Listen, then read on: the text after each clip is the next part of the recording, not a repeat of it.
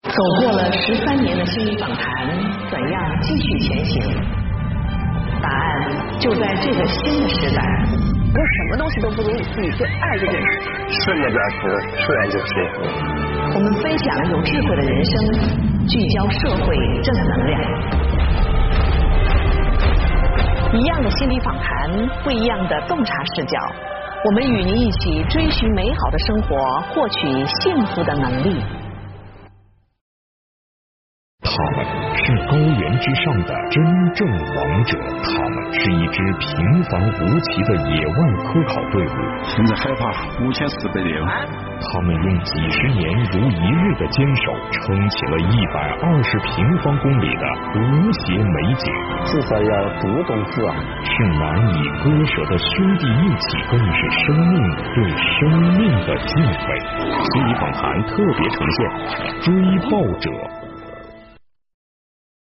您好，您现在收看的是升级版的心理访谈节目。我们的口号是不一样的心理访谈，一样的智慧人生。那今天会有什么精彩的节目呢？说到卧龙自然保护区啊，大家更多的会想到熊猫。不，今天我们不说熊猫，我们要说雪豹和一群追豹人。那么这一群追豹人究竟是谁？他们和雪豹有着什么样的关系呢？我们先来看一段小片。我叫皮皮。没错，我是一只小雪豹，今年一岁了。我和哥哥是双胞胎，但哥哥身材比我矫健，身子比我优美。我们兄弟俩对这个世界可是充满了好奇。每天，我们的妈妈都要做一件事儿——刨坑。妈妈告诉我们，这是为了留下味道，做好标记，不让别的雪豹进犯家里的领地。而我和哥哥也有一件每天都要做的娱乐活动。现在趁着妈妈出去捕猎的时候，我和哥哥又要开始打洞了。闹着闹着，哥哥又被我惹生气了，我们打了起来。但是我们俩都还没有学会摔跤的本领。夜幕降临，我们结束了今天的活动。妈妈也快回来了，她会带回肥美的岩羊做晚餐。这里是四川省卧龙国家级自然保护区，在这片总面积约二十万公顷的土地上，栖息着大约四百五十种不同类的动物。说起卧龙，大家首先想到的可能是它作为国宝熊猫的故乡，因成为首批大熊猫自然保护区而名誉海内外。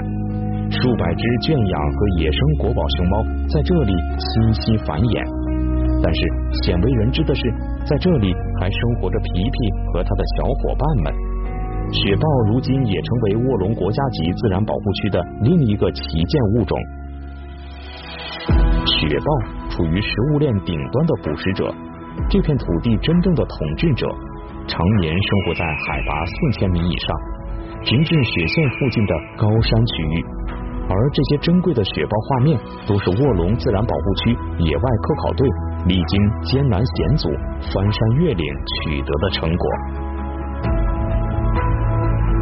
而施小刚就是这支队伍的领头羊。今年四十五岁的施小刚是卧龙本地人，他从事生态保护工作已经二十五年了，而他与雪豹的缘分开始于九年前。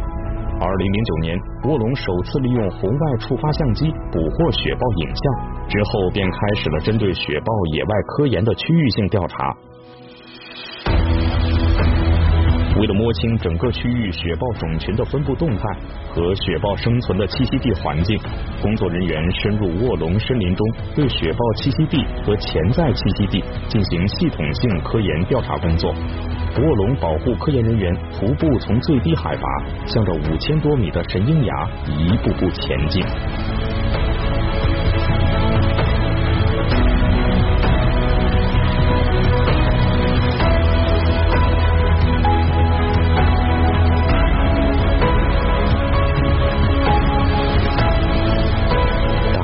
礴时，戴上简易帽子，继续前行。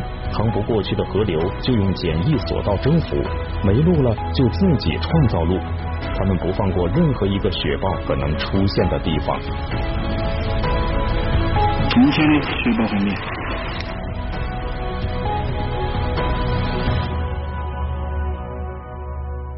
这样呃啊你干了你三分钟不有那个连杆杆叫这个，这个俺都有哎啊呀，这真发了他的 老。不错嘛。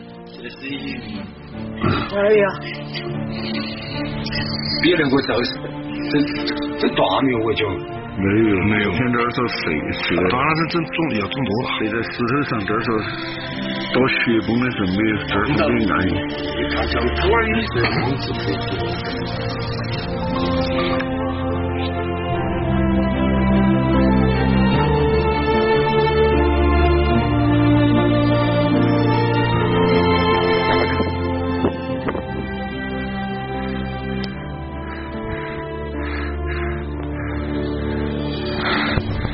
好了，去养了一点。现在海拔五千四百六，啊进入高山流石山，现在已严重缺氧状态。今年二零幺七年六月四号，今年咱们呃全体那个雪豹调查队员已经翻安全的翻过了这个前梁垭口，海拔五千七百八十三米啊，在雪后两米深的雪。看九百米了，好吗？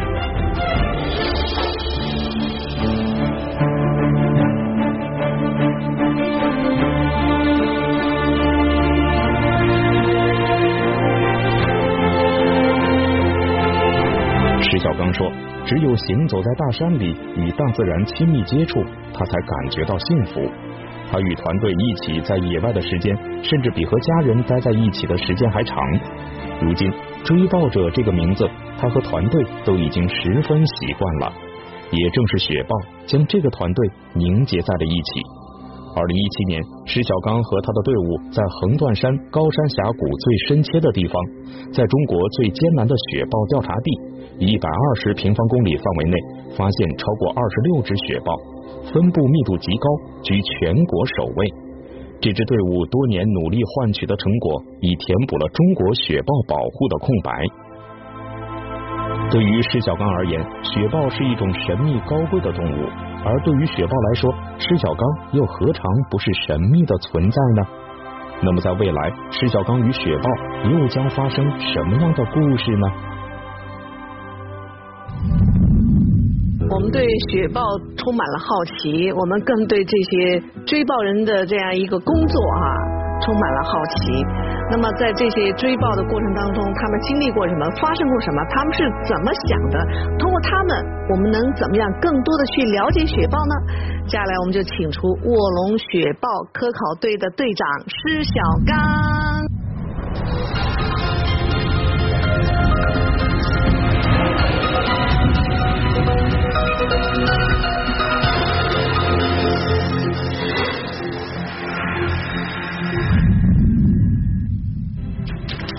欢迎欢迎欢迎欢迎欢迎！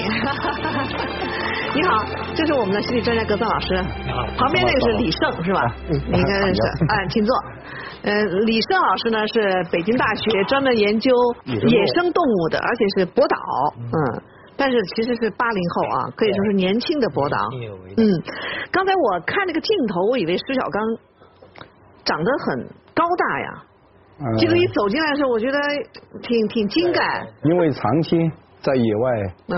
基本上是肌肉吧， 啊哦，对，都是对，嗯都是肌肉脂嗯肪少，啊，追逐猎豹，对肌肉型的。对。 哎其实你看，嗯，原来说到卧龙，大家都知道是嗯熊猫嘛，但是你们其实是关注的是雪豹，而且我们知道雪豹其实它可能是生活在是很远的地方，一个海拔很高是吧？离人可能是很远，你们就是常年辛辛苦苦的去爬山涉水的，就是为了去找它吗？基基本上我们呃一年有半年的时间在野外呃做雪豹调查的工作。就是雪豹的生存对于这个是整个地球的生态生态生物嗯链是吧？特别还是关系到什么人类的一个生存，是有这样的一个关系吗？这个实际上是雪豹，它实际上生活在一个高山的这样的一个生态系统里面。嗯雪豹的话呢，它是这整个生态系统里面最顶级的一个捕食者。哦所以说呢，有一个健康的雪豹的种群在这儿的话呢，它就意味着它必须要要有足够多的食物，有足够多的岩羊，有足够多的草场，这个地方才能养活得了这些雪豹。呃，如果雪豹然后在这个地方不在了，它实际上它背后的暗含的这个含义呢，就是这个地方的高山的生态系统，然后它可能发生了一些非常负面的一些变化，比如说草场的，然后呢就可能在退化，可能在消失，高山的这样的一些水土流失就会增加，它会呢就直接影响到下游的我们这些大城市的水的这个用水的安全、用水的量这些，这是跟我们生活是实际上是非常相关的。呃，应该是人活在这样一个世间，有责任去关注我们的邻居。嗯对，哎，你说邻居对好。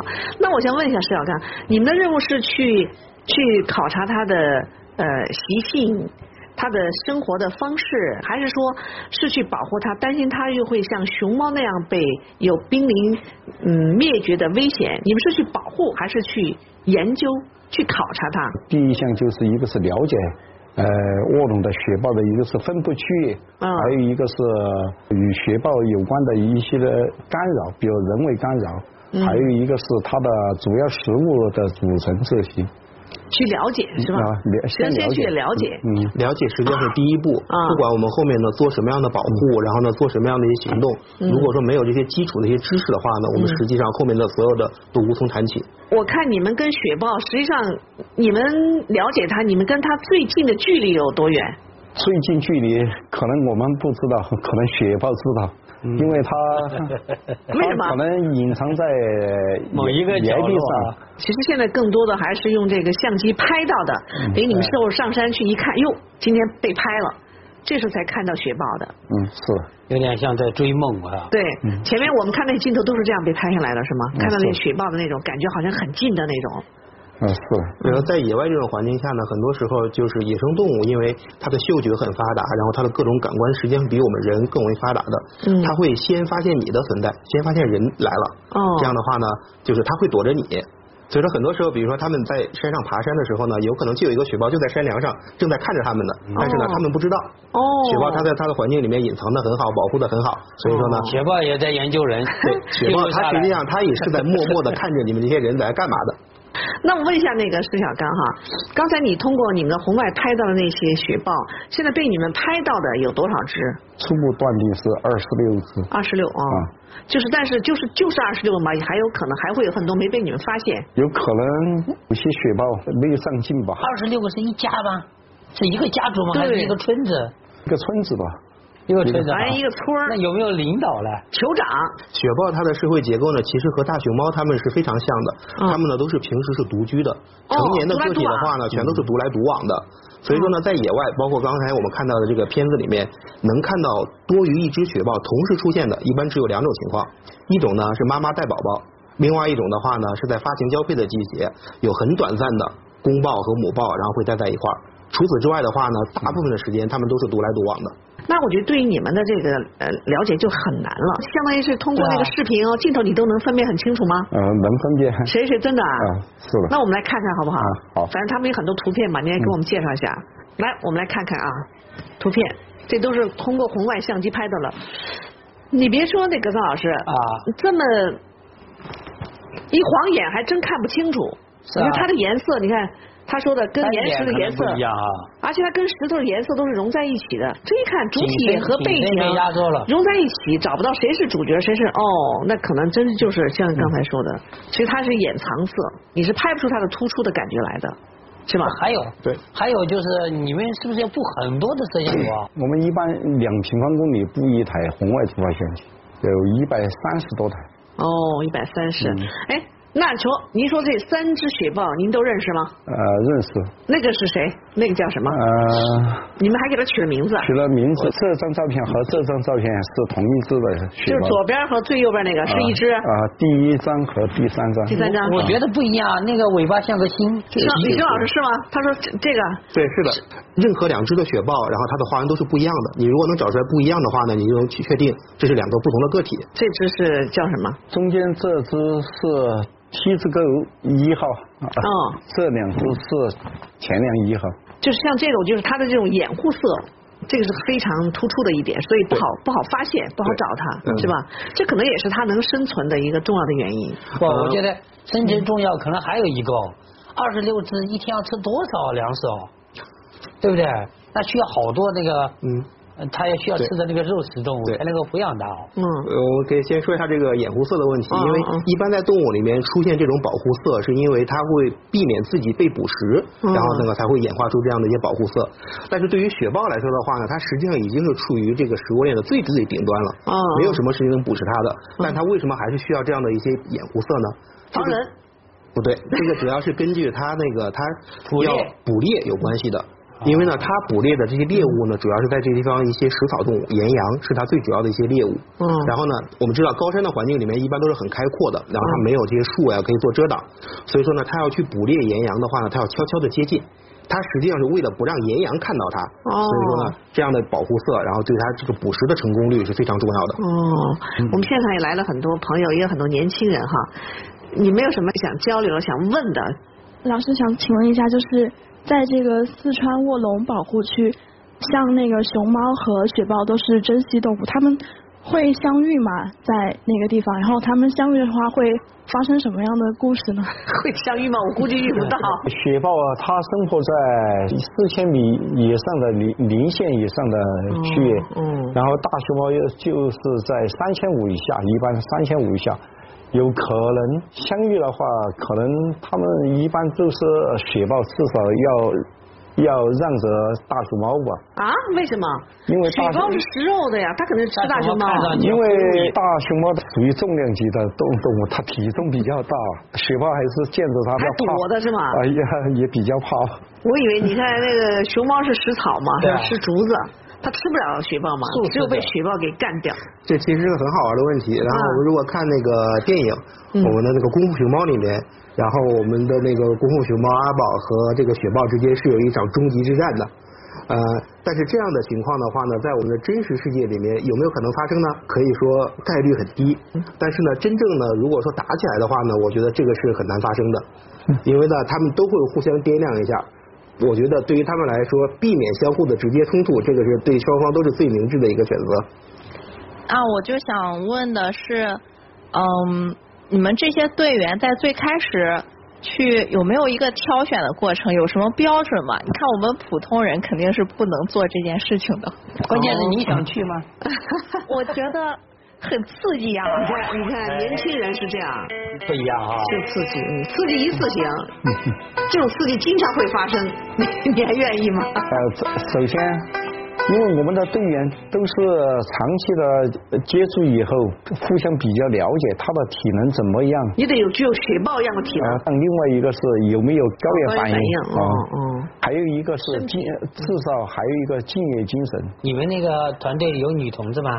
没有，嗯嗯所以你看，看来还是女同志好哎，奇。女同志去鼓励鼓励，对不对？好，那我们再往下看啊，看来我们再看下一组。哦，哦，确实不一样。格格老师，你来猜一下，这仨有没有哪个是我猜啊，啊是我一样猜的，还是觉得中间的那个和中间那个是单个的，两边的是一个。是一个啊哈？嗯，哎，我们现场的愿不愿意互动一下？我觉得这三只都不一样。就是有三三只只都不一样都对不一样哈。对。啊，为什么？说说你的理由。嗯，就是看那个花纹嘛，比如说最左边和最右边肚子上那个斑纹儿，嗯嗯，比如说左边中间、那个黑斑里面有黄色的斑点，然后右边那个全部是黑斑，然后所以这两只应该不是一样。我是看到中间那个是圆圈。对对对啊对，一圈一是圈的，的，是的，嗯。你给我们揭晓一下。呃，实际是第一张和第二张是同一只雪是一豹，只哦啊同一只雪豹。我们这是截图的是一个照片，你们看的是动感的，呃，不不是动，态的还是照片。也是照片啊。呃这照片怎么看呢？必看须是一块一块的放大，才要对比。哦，就你哦像不是比那用个肉并眼不一看样的。嗯对，这个拼图还必须是一个立体的三维的拼图，哦因为呢，它的身体然后可能有各种的弯曲，所以说你在拼的时候呢，再加上自己的想象力，然后呢，你可以你需要想象它的这个，如果这个脚是这样的角度，如果身体是那样那这工那作样的挺有弯，嗯趣的，每天就要玩游戏呀、对，它就像是一个拼图游戏。这是 T 字沟二号，这是前梁二号。嗯嗯嗯。为了获获取这台相机的影像资料，也发生了一些特别危险的事情。嗯，是什么事儿？呃，呃我们十五人的队伍，嗯，呃，行走在五千米海拔的时候，因为当时浓雾也特别大，能见度也比较低，嗯当时雪也特别厚，最深的地方两米多深吧，人趟进去以后，基本上是。当时坡度，我们走的坡度也是六六七十度折的一老个片是哦六七十度，相当于就是这样了，几比较乎陡是了，啊对，几比较乎是陡九十相度当于的这种是在上面稍微不注意，这样的。如果在雪面上的话，一你滑下可能有多高的话，你都基本上到谷底。我们每个队员的相隔十五米左右，然后跟着领队，相当于是他出右脚，我们也必须出右脚。我走在最后面，然后领队了，相距我基本上的两三百米了，呃，也看不准我，他在半山腰上就吼了一声。因为空气把的那雪崩空气的震动，只听到身后呃轰轰轰的声音，队友就喊了一个雪崩，脑袋里面一片茫然，反正连滚带跑，呃，硬把我拉拉追上去，我哦，流鼻子的那个鼻子的也是地方你就是啊啊，，就是在哦撞到那个石就在头岩上石上了。这样撑着，起来的时候满满脸都是鲜血。哎呀然后回头看啊，白茫茫的一片，是雪崩子它冲击下来的，泥石流一样的一个哦冲击下来的一个，就你要是慢点儿，你就被雪完全就压在里边儿。有可能被压着，有可能被冲下悬崖下面去。哦，我天哪！所以说这个队伍，我们我们这个队伍嗯情感特别深。特别深哈、嗯生命的结拜。结果那次是冒着生命的危险，后来就看到了这只是吗？嗯，呃，获取了这只相机里面的雪豹的影像所以资料可能对我们来说，这就是一个照片，是吧？看到了一只雪豹，但是其实每个照片后面都有你们的艰辛，不容易。是的。这两只有什么故事吗？我们在野外呃不是红外是主发相机，一般在野外要工作，基本上十几天高强度的野外的工作，只能保证一两天能吃上蔬菜。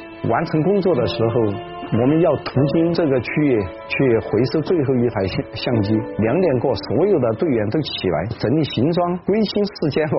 哦，过去的时候，我们背的衣服特别多，然后回来的时候有多少重的东西扔了，全部不要。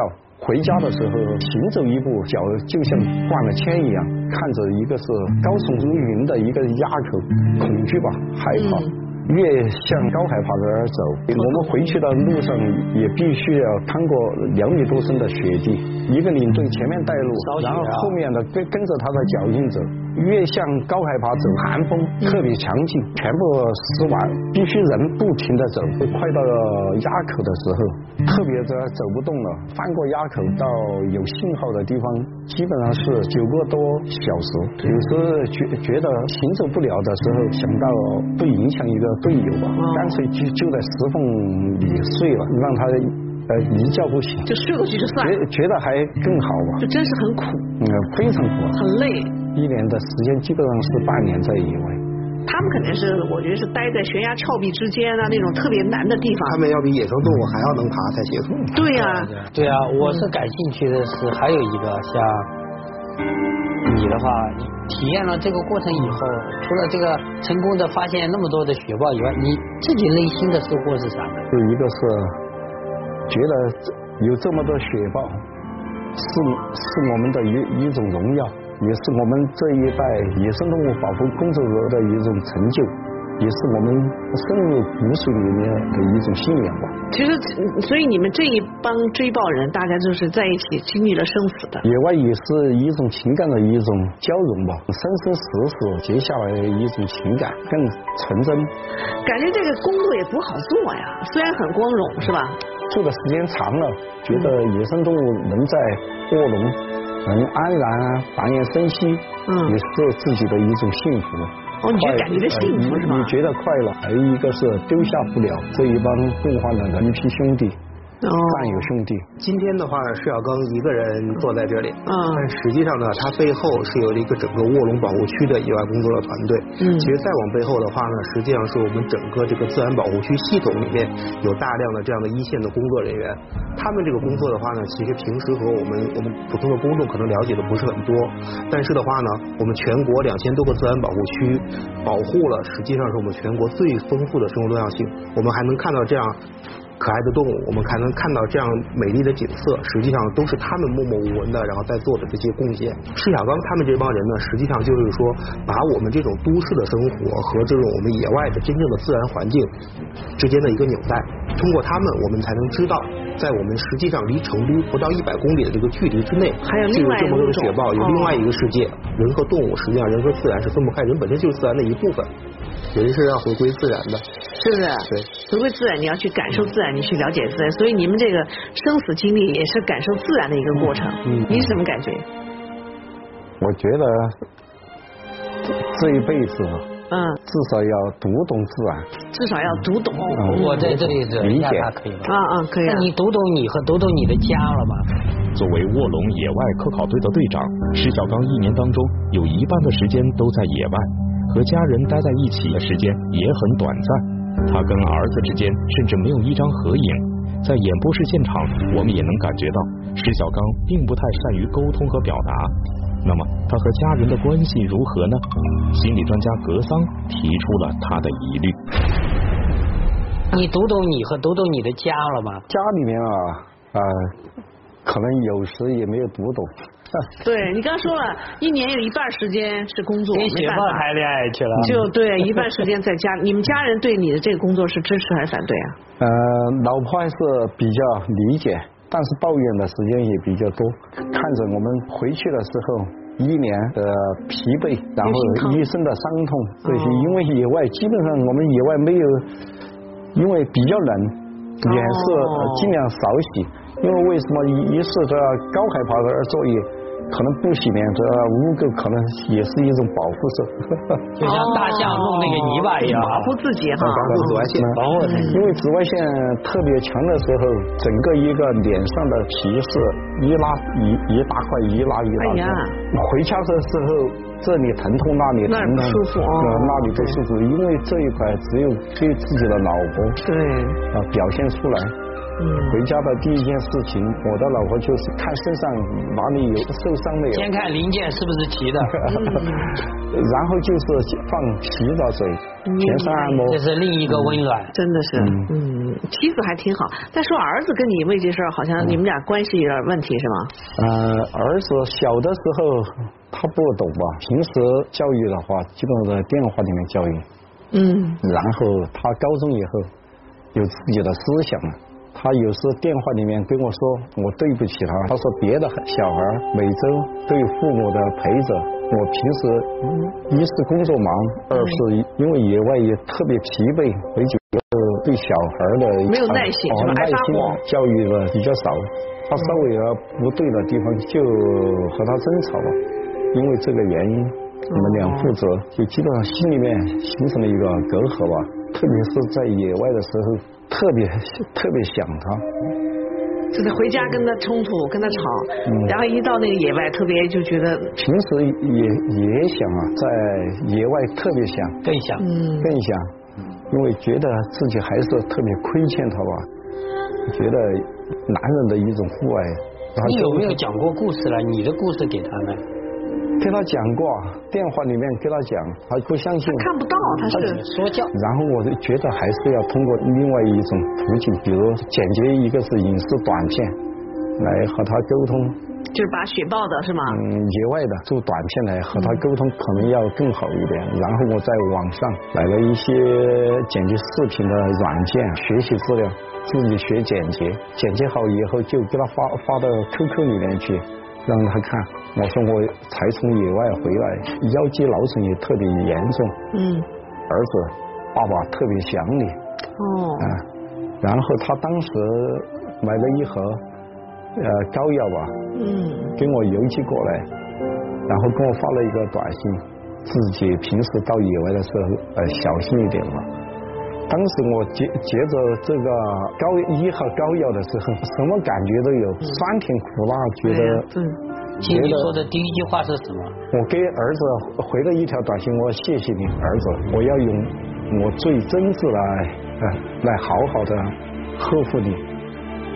因为野外科考这份特殊的工作，石小刚长期疏于和儿子的沟通和交流，父子之间存在着诸多误解和矛盾。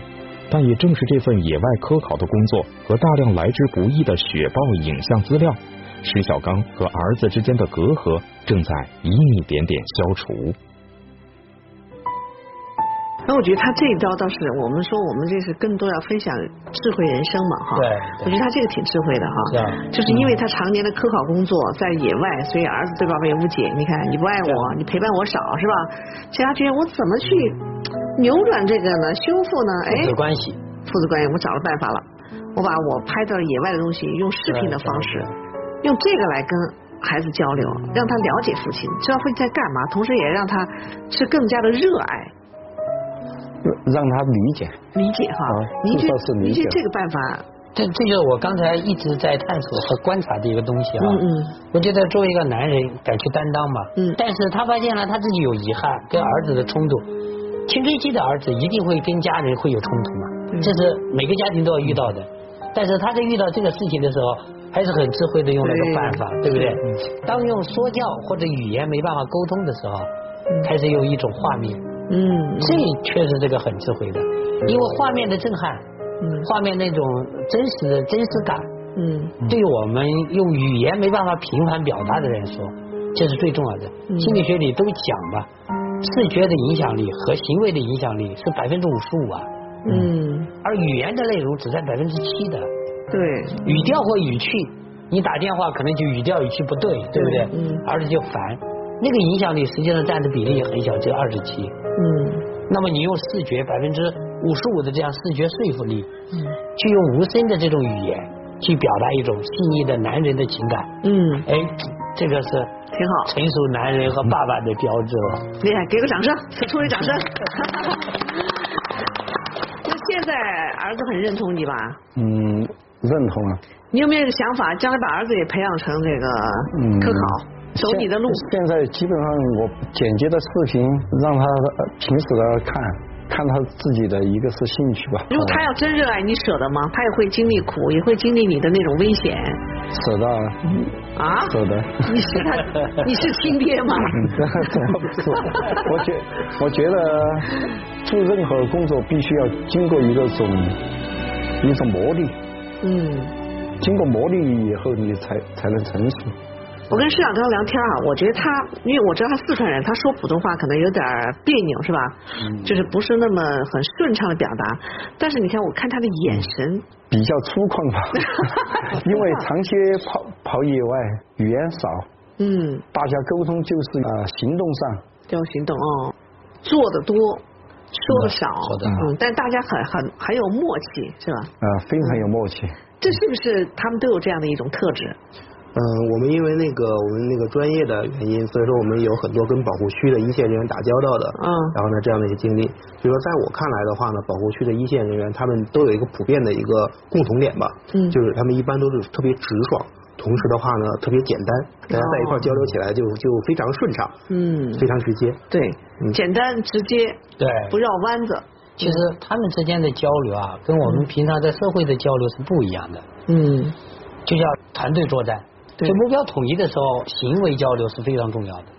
对，这语言交流显得很贫乏，背上拍一下或者握个手，对不对？嗯哎，这种交流是细腻的，嗯嗯，人在这个时候回归了原始的本能，对对，嗯这种吸收到的辅助的这种能量是满满的。对，所以这种交流，突然一下来到社会上一生活，跟我儿子的交流，对不对？嗯还好老婆一来就直接用按摩，哎，按摩啊，对，是，这跟老婆的连接就很好嘛，嗯和亲戚的连接嗯。不容易。聊到这儿，我们今天天这个话题其实挺好玩儿，讲的都是我们平常可能很少知道的东西哈。对对。关于雪豹的故事，关于追豹人的人的故事，大家问了自己感兴趣的话题哈。回到我们节目最后呢，也告诉大家，就是为什么我们在呃我们升级版的心理访谈，我们要做这么一个节目。葛泽老师，您给大家再提示一下。其实我觉得人跟自然的一个接触，可以让人心回归。嗯在心理学来做这样的节目，嗯实际上我们从追豹人身上和研究濒危动物，对不对？野生动物的这样老师身上感受什么呢？感受就是人要对自然界有一个敬畏，对，要对生命有一个敬畏，嗯这是一个生命和生命之间的连接，嗯人和动物的沟通，人和自然的沟通，这一点里我们从他们身上可以看得到，对这样自然界的尊重者的一个做人。嗯，同时是对自己职业的一种敬畏和尊重。嗯嗯更是一个对自己生命的一种尊重。最关键的是，不能丢掉精神的追寻。嗯，太好了！我们今天可能看完这个节目，确实像格森老师，我觉得有一点非常重要，就是说，我们除了关注我们人自身以外，我们还应该关注在这个地球上的其他的生命，看到其他的物种。当然，当我们知道越多的时候，我们对于任何的生命应该是怀有一种敬畏之心了。当有了这种敬畏之心以后，我们可能才会知道怎么样去珍惜地球上的每一个生命，也才会热爱这个地球，可能我们的这个世界也才会更加的和谐，也会建设的更好。我觉得这是我们做这个节目的一个初衷和意义吧。好，谢谢你们，也谢谢大家，谢谢电视界观众朋友，再见。他是一个身受五十多处伤，始终战斗在禁毒第一线的缉毒警察，一步一个完整的学本。他从警二十七年，每天都面临着死亡的威胁，都有可能是回不来的。是什么让他如此勇敢？又是什么让他无所畏惧？绝不让一个歹徒从我手中逃脱。心理访谈六二六国际禁毒日特别节目《疯子警察》张哲，下周同一时间播出。